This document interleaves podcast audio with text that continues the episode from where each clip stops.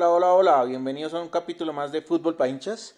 Bueno, tenemos harto que analizar, nos vamos a burlar también un poco de, de, lo que todos ya saben, de la humillación tan brava que tuvimos en Barcelona. Entonces vamos a comenzar, vamos a hablar rápidamente un, un segmento de la UEFA, Europa League y después ya vamos a analizar partido por partido de los, de los cuartos de final de la Champions League. Entonces comenzamos. Bueno, vamos a comenzar analizando la UEFA Europa League, en donde el Manchester United le ganó por la mínima 1-0 al Copenhagen, el Inter le ganó 2 por 1 al Bayern Leverkusen, un buen partido, el Sevilla le ganó al sorprendente Wolf, a los, a los Wolves, eh, pero los Wolves se comieron un penal por parte de su goleador Raúl Jiménez. Entonces, pues ahí fallaron y el Sevilla al final terminó ganando 1-0 partido interesante entre un equipo que era revelación los Wolves y el Sevilla que siempre ha peleado por, esta, por este título.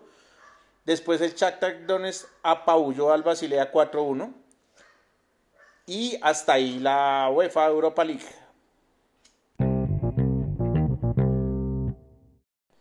Continuamos con el partido que se jugó el día miércoles entre la Atalanta de Muriel y Zapata y el Paris Saint-Germain de Neymar, Mbappé y compañía. Este partido fue bastante interesante. El Atalanta hizo un gran esfuerzo hasta el minuto 88, hasta el minuto 90 iba ganando 1-0, pero mm, se quedó sin piernas, se quedó sin físico. En el minuto 90 Marquinhos empata el partido con una asistencia de Neymar y en el minuto 93 Maxim Chupomoting gana este partido, no se alcanza a ir a lo alargue. El País Saint Germain lo logró dar vuelta sobre la hora, un partido bastante interesante. El París obviamente fue muy superior, 13 remates versus 8, pero el Atalanta, pues digamos que, bueno, no, no digamos tan muy superior, el Atalanta tuvo lo suyo, hizo 8 remates con un 40% de posición, pero al final se le quedó corto. Muy buen partido, interesante. El Atalanta pues dejó unas muy buenas sensaciones. El equipo, uno de los equipos revelaciones, porque ya hay en este momento dos más que dieron el batacazo y ya vamos a hablar de ellos. Entonces, pues bien por el Atalanta, no lo logró, no alcanzó, pero pues hizo un buen papel, afortunadamente. Entonces, nada, bueno, el Paris Saint Germain, hiper mega favorito de esto, hay dos favoritos, ya vamos a hablar del otro, y nos vamos a reír un poco. ¿Listo? Entonces, no se muevan y comenzamos con el siguiente partido. Seguimos con el partido de Leipzig contra el Atlético de Madrid. Aquí se el primer batacazo, un Atlético de Madrid que realmente no jugó a nada. El Cholo Simeone muy tibio en su planteamiento, muy regular.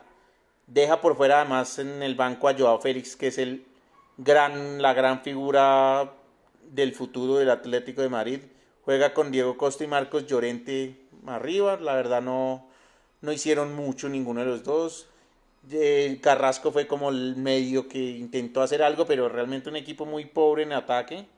Lo demuestran las estadísticas, es más, dominó el Leipzig el balón con el 56% versus el 44% del Atlético de Madrid, cuando el favorito era el Atlético de Madrid.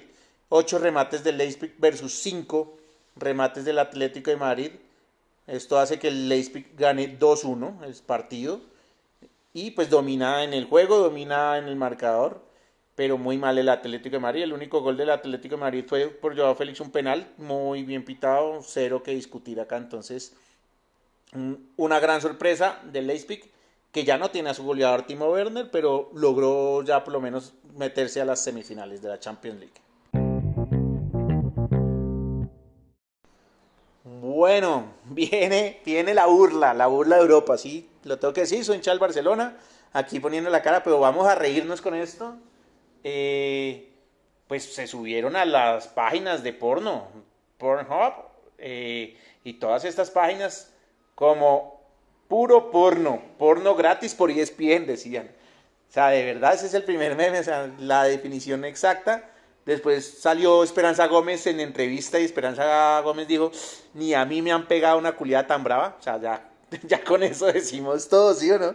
8-2, qué oso. Pues ya después analizaremos con, con, más seriedad, pero quiero ahorita reírme, hay que ponerle humor a la vida.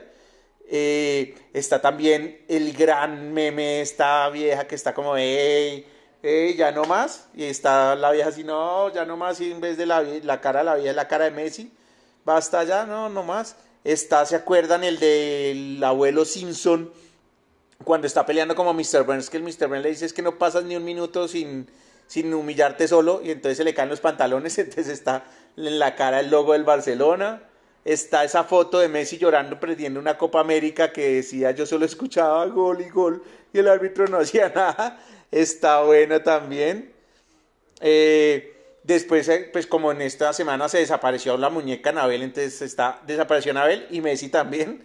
Hay que decirlo chévere, una tormenta de arena que llega y la tormenta de arena es el Bayern y, y la ciudad que está ahí recibiendo la tormenta tan grande es la defensa del Barcelona. Muy bien. Ese también está interesante. Está también el de estábamos en modo millonarios por los ocho goles. Ese es de los más grandes. Campeón, campeón de verdad. Que está, es más, ese comienza el escudo del Barcelona, después se desvanece un poco y va apareciendo poco a poco el escudo de Millonarios. Después se desvanece más el del Barcelona y aparece más el de Millonarios y al final Millonarios puro y duro.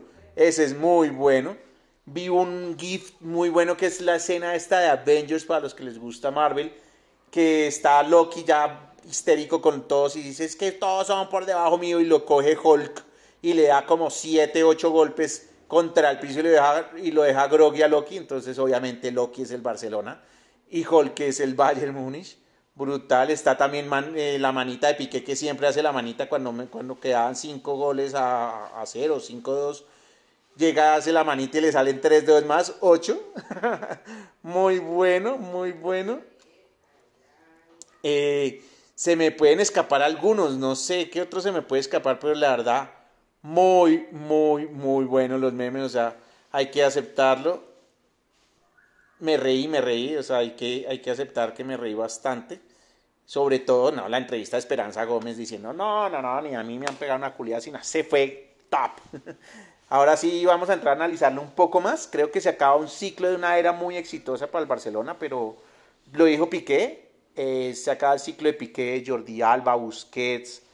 Messi está al límite. Messi, digamos que puede seguir, pero porque es Messi. Suárez también se acabó. Rakitic, obviamente. Vidal. Vidal sigue corriendo, pero pues de pronto le pesa también. Pero si, si, contamos así por encima, es Piqué, Jordi Alba. Hay gente que, que le echa la culpa a Semedo también yo no le echaría tanto la culpa a Semedo porque Semedo tiene un problema y es que Messi ya no colabora por su banda. Entonces Semedo siempre está solo en el mano a mano contra dos jugadores. Mm, entonces para mí son Piqué, son Jordi Alba, Sergio Busquets, eh, Luis Suárez. Y quedaría solo Messi porque es Messi. O sea, Messi no podemos negar que es un gran jugador, pero desafortunadamente su liderazgo de juego con mis amigos y los amigos de Piqué no funcionaron, no les dio frutos ya tocamos fondo con esto, entonces pues nada, pues hay que parar, hay que dar una vuelta nueva, no volveremos a ganar todo lo que se ganó en esta época dorada, hay que agradecerles, igual no es como, oiga, son lo peor que yo no que no. Sencillamente cumplieron un ciclo y ya está por arriba de los 30 años y tantas personas con más de 30 años en un campo de juego ya no corren, ya son muy figuras, ya son muy agrandados, ya no quieren marcar, entonces ya es necesaria una renovación. Nos va a costar mucho más de lo que le costó al Real Madrid cuando se fue Cristiano, muchísimo más pero nos va a costar y, hay que hacerla, hay que hacerla de una vez y ya hay nueve jugadores entrenando en Barcelona, eh, entre los cuales está Pedri y está Trincao, las dos grandes figuras supuestamente de la nueva generación del Barcelona. Entonces, yo digamos, ¿cómo sería esta renovación? Es muy duro decirlo, pero la renovación es Ter Stegen en el arco, Semedo, Sergi Roberto por derecha, eh, está Todibó o está Araujo, el uruguayo. Con Lenglet todavía puede jugar un poco más Lenglet. Yo creo que con un buen central al lado Lenglet rinde. Es un central rendidor. Jordi Alba está al límite, entonces toca empezar a, darle minutos a Junior Firpo. A Junior Firpo y pues listo. Si oyen ruido de fondo, es que mi familia está por aquí. Les pido excusas. Está por ahí mi hija y mi esposa ahí hablando y jugando. Entonces, pues bueno, sigamos en el tema. Entonces yo, Junior Firpo, entonces, ¿qué haría? Más o menos un Semedo, Araujo, Otodivo, Lenglet y Junior Firpo. Una defensa insólita, una defensa muy normalita. O sea, vamos a hablar las cosas como son. Nada del otro mundo, pero creo que, que es gente que corre y le mete ganas. Después miramos a ver si se da la contratación del central del City, de 19 años, que es canterano, que vale 20 millones de euros, no es caro, él, no quiere renovar con el City, pero pues toca ver si esas cosas se dan. Ahí sí ya, como me dijeron, estás hablando como hincha de, del Arsenal, que siempre quiere ver cosas donde no las hay. Pero podría ser, podría ser, pues hay que, hay que soñar. Hay que soñar, se llama Eric García, de 19 años, dicen que va a ser el nuevo central de la selección española. Y no quiere renovar con el City, entonces pues quiere volver a Barcelona y ¿por qué no? Intentarlo, 20 millones para estos momentos de mercado no es grave. Entonces, esperar a ver si Eric García llega. Si no, entonces pues ya quería formar así. Después en la mitad del campo sería Frankie Youngman liderando ese puesto de Busquets con Sergi Roberto y con Ricky Push. O con Pedri y, Ricky Push y Sergi, y Sergi Roberto de lateral derecho, puede ser. Esa es una otra buena opción.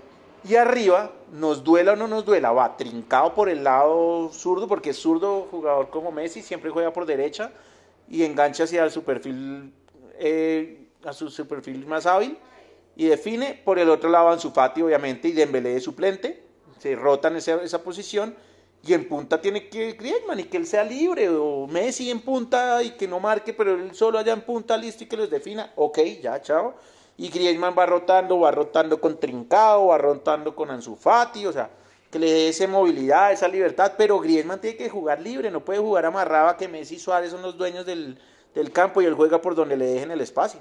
Es así de simple. Técnico dice el rumor que llega Pochettino, un técnico fan del español, de corazón, lo ama. En algún momento dijo que él prefería irse a su finca en Argentina o, o a su casa de descanso en Argentina que entrenar al Barcelona.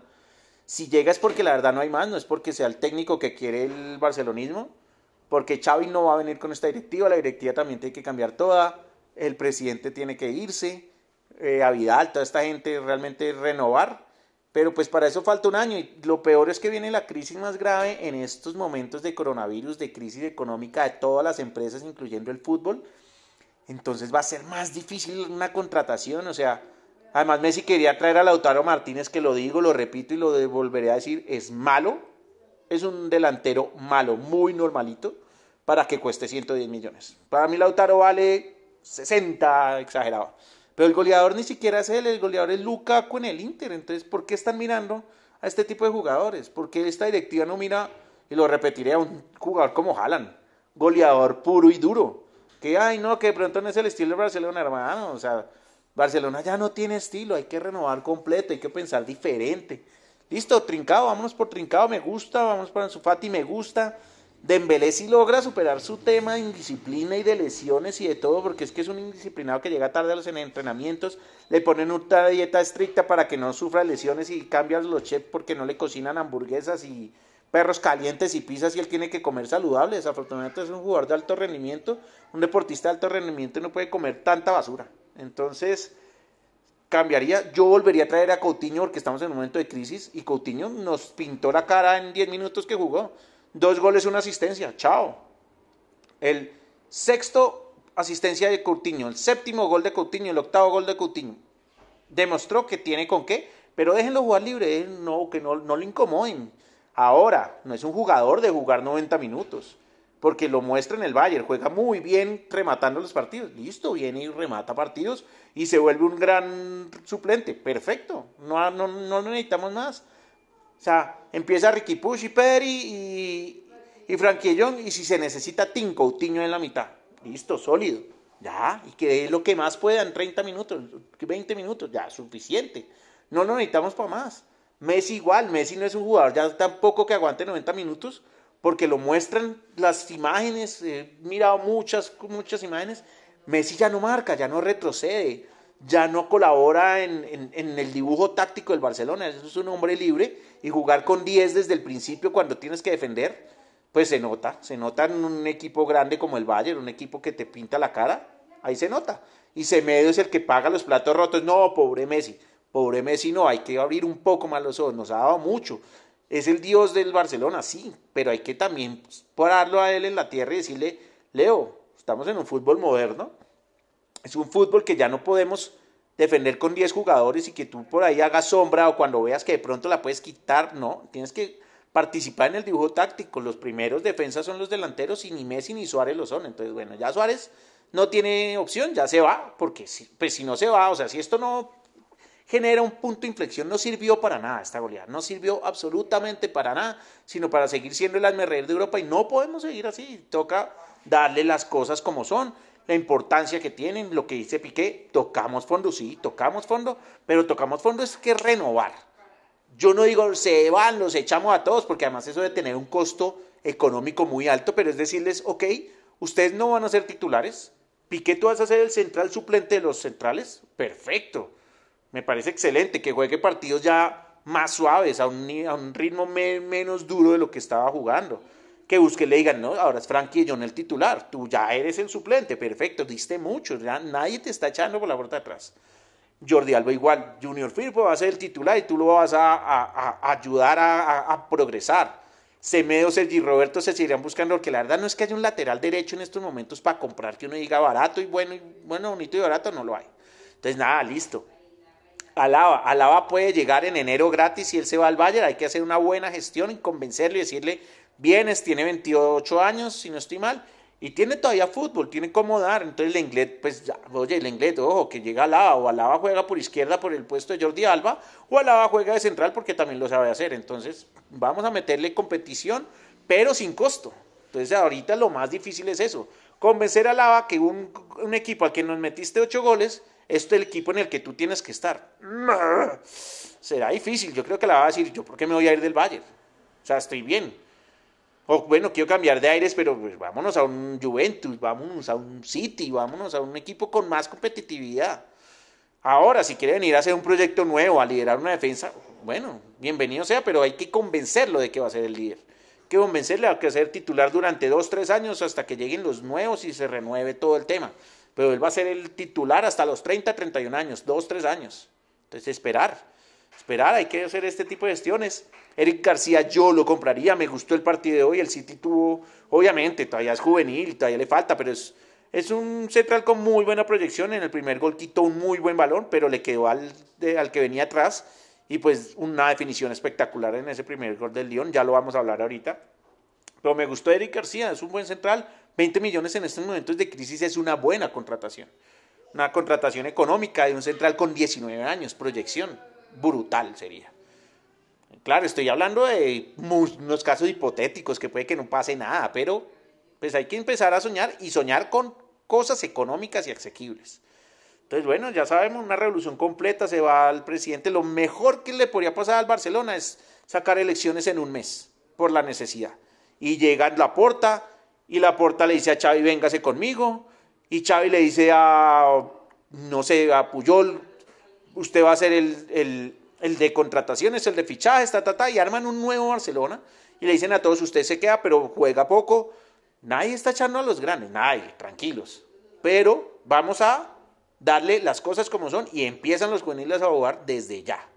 Entonces tenemos con qué para no no competiremos en Europa, hay que ser conscientes, no vamos a soñar que el otro año vas a competir, no, pero Arrancamos de cero, es un proyecto nuevo. Recuerden, cuando llegó Pep, que empieza la época dorada del Barcelona, o bueno, no empieza, realmente llega a su, cumbre, veníamos en un buen nivel con Rijkaard, viene y dice lo primero que se va es Ronaldinho, y todo el mundo, ¿what? ¿Ronaldinho? ¿La figura? Mijo, la figura. Pero ya no era un dibujo táctico, ya no colaboraba. Y Pep siempre lo dijo, mi primer, mi primer defensa es el delantero. Entonces, cogió a Ronaldinho y le dijo muchas gracias, pero te vas, Deco, muchas gracias, pero te vas. Entonces dijo, está bien, yo me quedo y hago caso. Se quedó y triunfó. Trajo a Henry, muy buena contratación, eran otros momentos, había plata, ta, ta, ta. Henry Tantan, llega el sextete, el triplete, después, mejor dicho, ganó lo que no está escrito.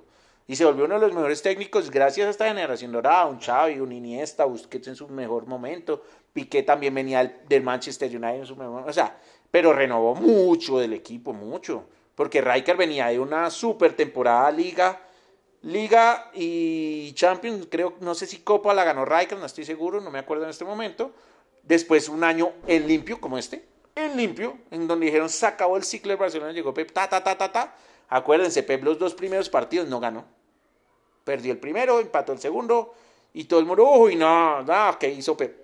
¡Bum! A los dos meses ya está el Barcelona liderando, tan, tan, tan, tan, tan, tan, chao, chao, ya la historia la conocemos, sextete. El único sextete de España lo tiene el Barcelona.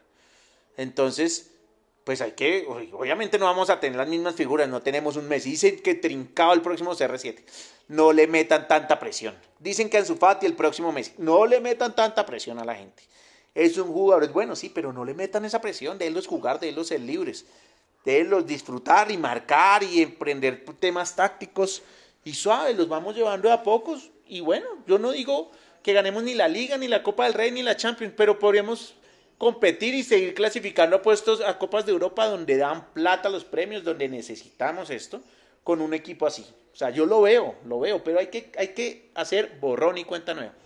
Igual, gracias a esta generación nos ha dado cosas que nunca nos había dado el Barcelona, como poder igualarnos en un nivel al, al, mejor equipo de, la historia, que es el Real Madrid, nos duela a los culeros o no, o no, tenemos que aceptarlo. O sea, cuando tengamos las 13 Champions del Real, hablaremos de que somos mejores. Por ahora, seguíamos diciendo que la generación dorada, que el mejor equipo del mundo, sí del momento, más no de la historia. Son dos cosas diferentes. Sí fuimos el mejor equipo del mundo, sí, con Pep Guardiola lo fuimos, con Luis Enrique lo fuimos, hasta con Rijkaard lo fuimos en ese momento, pero del año. Ahora, el mejor equipo de la historia se mide por títulos y por categoría. Y ese es el Real Madrid. Nos duela o no nos duela. La historia es una cosa, el momento es otra. En este momento el mejor equipo del mundo para mí es el Bayern Múnich. El Bayern Múnich va a golear al que se le pare. Ahora clasificó el Lyon. El Lyon se lleva tres goles del Bayern Múnich, cuatro goles del Bayern Múnich. Y no es porque el Lyon sea malo, no, realmente, mi hermano, es que el Bayern Múnich es una máquina. Es una máquina.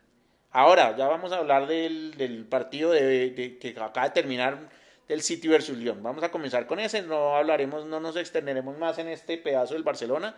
Creo que lo ameritaba, primer humor, después análisis serio, qué haría yo como directiva.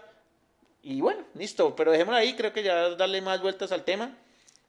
Y ahí están, me burlo porque hay que burlarse de la vida, pero también analizo y soy serio en los análisis, lo más que puedo, pues por lo menos. Bueno, y vamos a analizar el partido para mí más extraño. Si es un sorpresón, Manchester City versus Lyon. Sorpresón del Lyon, pero pasa algo que es, pues que por eso uno dice, es que amo el fútbol, hermano. O sea, el Manchester City, posesión del 67 versus el 33, pero ojo, la posesión no lo es todo, ya lo demostró el Barcelona esta temporada que dominaba, pero no ni remataba. Ojo, 12 remates versus 4 del Olympique de Lyon. ¿Cuál fue la diferencia? La efectividad. Gabriel Jesús se comió uno debajo del arco, Sterling otro peor. Y pues no pudieron. Comenzó el Olympique de Lyon 1-0. Todo el mundo, uy, no, no, esto se va a dar vuelta. Yo lo dije, esto lo, lo da vuelta el, el, City, le va a pasar a Lyon lo del Atalanta, entonces no lo va a lograr. Y llega este animal de Dembélé porque creo que me dijeron ahorita unos amigos con el Barcelona con actual Dembélé que no era. Entró del banco y metió dos goles. Yo quiero analizar mucho la jugada del segundo gol del Lyon, del 2-1 en el minuto 79. Es una jugada donde para mí participa de fuera de lugar el jugador que le pasa el balón entre las piernas. Se la entregan a él y Dembélé como que de atrás le grita, déjala pasar que voy. Él la deja pasar en el último momento, pero está yendo por el balón. Cuando le dice eso de Dembélé, él dice, ok, estoy en fuera de lugar, la dejo pasar y abre las piernas. Para mí eso es participar del fuera de lugar. Adicional hay algo que no muestran mucho en las repeticiones y es que parece que Dembélé le hace zancadilla a Joao Cancelo, que era la persona que lo iba a marcar. Igual no llegaba, pero le hace zancadilla y eso hace que él defina solo, totalmente solo con el arco a su disposición, porque el arquero no Además tuvo una mala noche el arquero del, del City Ederson, realmente eh, tuvo cuatro remates y tres goles. Es una mala noche porque además fueron remates que podía atajar. El tercero es gol de él, el tercero es un balón que le entra, que, él pone el cuerpo detrás, pero da un rebote mal, mal dado. Él la quería agarrar y se le escapa, entonces es gol de él, remata en Vélez solo, gol de goleador. Pero El segundo también lo había podido tapar, o sea, le pega en el pie, le alcanza a frenar, pero no, no alcanza. Entonces le faltó un poco más de reacción en ese, no digo que sea culpa de él, obviamente. Para mí es más un tema de VAR. Me gustaría revisar el, el, o sea, no voy a juzgar al VAR en este partido, pero quiero revisar el reglamento. ¿Qué es participar y qué no en un fuera lugar? Ahora un debate ahí, quiero abrirlo porque se me hace un poco extraño la jugada. Después de esa jugada llega, eh, o antecitos de esa jugada, Sterling se come el gol debajo del arco, pero mal. Pero mal, o sea, un, balón que le dan. Y Sterling solo, sin arquero, la podía parar, podía sentarse, podía hasta tomar un tinto antes de definir. Y no quiso definir de una y la botó por arriba, debajo del arco. Uno dice, hermano, cuando no estudia, no estudia. Cuando te falta definición y te falta punch, que es lo que le falta a este City, punch, definición Agüero lesionado, obviamente, pues era toda la carne de la asador para Gabriel Jesús. No había un suplente que uno dijera, le puede dar cambio a Gabriel Jesús, no. Estaba Mares, entró Mares y Mares hizo un buen partido, intentó desbordar, ta, ta, ta. Faltó meter a Bernardo Silva a mi gusto. Yo hubiera metido a Bernardo Silva, no sé si para que juegue banda cambiado, para que juegue de volante, pero metió fue a, a, a David Silva, pero David Silva es un volante ya veterano viejo, que creo que daba más Bernardo Silva con Marés. Así fueran los dos más media punta. Pero si uno puede meterlo ahí en la mitad, hubiera dado mucho más. Era un momento de arriesgar. Pero Bernardo Silva tiene más enganche y todo. David Silva es un man que mete balones y todo, ta, ta, ta, pero ya es muy quieto. Y está bien que lo meta los últimos 10, que la experiencia, que yo no sé qué. Pero creo que necesitaba un man que encarara porque el León estaba muy bien parado. El León estaba muy bien parado, muy bien defendiendo. El León tiene al central, a, uno de los centrales titulares con Bélgica, que es Jason Denayer, Marcelo, un brasilero, y Marcal, otro brasilero. Jugó con tres atrás supuestamente, cinco en la mitad, Cornel Aguar, Guimar, Guimaraes, eh, Caqueret y Dubois. Y arriba Memphis Depay, titular en Holanda, un buen delantero, con Ekambi dos jugadores buenos, muy top, y los otros muy combativos, muy guerreros, y lo lograron. Sacaron al favorito de la llave. Entonces aquí fue pucha, nuestros amigos de las apuestas se la pelaron con toda porque ganó el Leipzig, ganó el León. Uy, Dios mío. Dos apuestas que todo el mundo tenía fijas en el bolsillo, perdidas. Y ganaron los otros dos favoritos. El Bayern se sabía que a ganar, era obvio. No por ese resultado tan abultado. Y el PSG también era favorito, pero también la, sufrió. Entonces, fueron apuestas dos positivas para los lógicos de las apuestas y dos negativas. Eso sí, no hay nada que hacer. Ahora, había apuesta en todos estos partidos y eran pues equipos marcan y más, y hay más de 2.5 goles en todos. Hubiera sido una muy buena apuesta, una buena combinada y los dos y los que le pegaron a esa pues pudieron ganar las apuesticas. Vienen ahora las semifinales de Champions. Las semifinales de Champions empiezan el... Bueno, primero empiezan semifinales de la UEFA Europa League. Empiezan el mañana domingo Sevilla-Manchester United, finalaza, semifinal, pues, eh, una, un super partido. Un super partido, Sevilla-Manchester a las 2 de la tarde de mañana. Es que el fútbol no para, Dios, gracias. Buen partido. Obviamente iremos por el Manchester United ahí, me gusta. Además, tengo un amigo que le gusta mucho el equipo hay que apoyar a los, a los amigos si uno no tiene nada en contra y que quiera burlarse. El Inter versus el Shakhtar Donetsk el lunes a las 2 de la tarde por la UEFA Europa League. El, y empieza el martes la Champions. La Champions. Leipzig, Paris Saint Germain. Para mí, favoritísimo el Paris Saint Germain. Creo que va a pasar. No lo va a golear, no lo va a llenar. El Leipzig es un equipo que se sabe parar y todo. Pero si le gana 2-1, 3-1. Y la otra semifinal se juega el miércoles Olympique de Lyon versus Bayern München. Para mí, claro favorito el Bayern München. 3-1, 4-1 le puede ganar al Olympique de Lyon sin humillarlo. Ojo, eso no es humillación. Lo que pasa es que hay que entender que el Bayern Múnich es un equipo que es una máquina en este momento. Es una máquina brutal. Entonces, nada, no creo que pase. El Chelsea para mí no salió humillado. Con todo y que perdió 4-1, para mí no salió humillado. Es un, es un tema normal con esta máquina que tiene Bayern München en este momento. Eh, el Bayern Múnich tiene un promedio de edad en su plantilla bajito. Bajito, no se me perdió ahorita, qué pena, no se los puedo decir, pero no es un promedio de edad muy alto, la verdad. Entonces, la verdad son jugadores jóvenes que son buenos, corren, la luchan, tienen muy buen combo y para largo rato, igual que el Liverpool, van a hacer muchas cosas grandes estos dos equipos. Creo que son los dos nuevos equipos grandes de, de Europa, Liverpool y Bayern München. Eh, se puede colar, ¿quién más se puede colar? De pronto la Juventus se colaría, pero la Juventus tiene un promedio de alto. Entonces hay que tener eso en cuenta. Por ahí está mi hija gritando, haciendo ruido. Les pido disculpas otra vez. Bueno, pero venimos con toda la Champions. Entonces se acaba esa semifinal el miércoles y la final se juega el sábado, ¿no? El viernes se va a la final de la Europa League y el domingo, perdón, no, se me perdió. Sábado domingo, ya, ya no sé. Yo creo que es sábado o domingo. Creo que es el sábado 22, la finalísima de la Champions League. Vamos a ver qué pasa en esto. Pero va a ser una semana de solo fútbol. Dejamos de tener buen fútbol jueves, pero el viernes ya tenemos la final de la Europa League. Y el sábado estoy seguro que no me parece acá todavía. Sábado está, está, está también fijo la final de la Champions. Entonces, bueno, tenemos buen futbolito listo. Y nos vemos, obviamente, después de la final de Champions.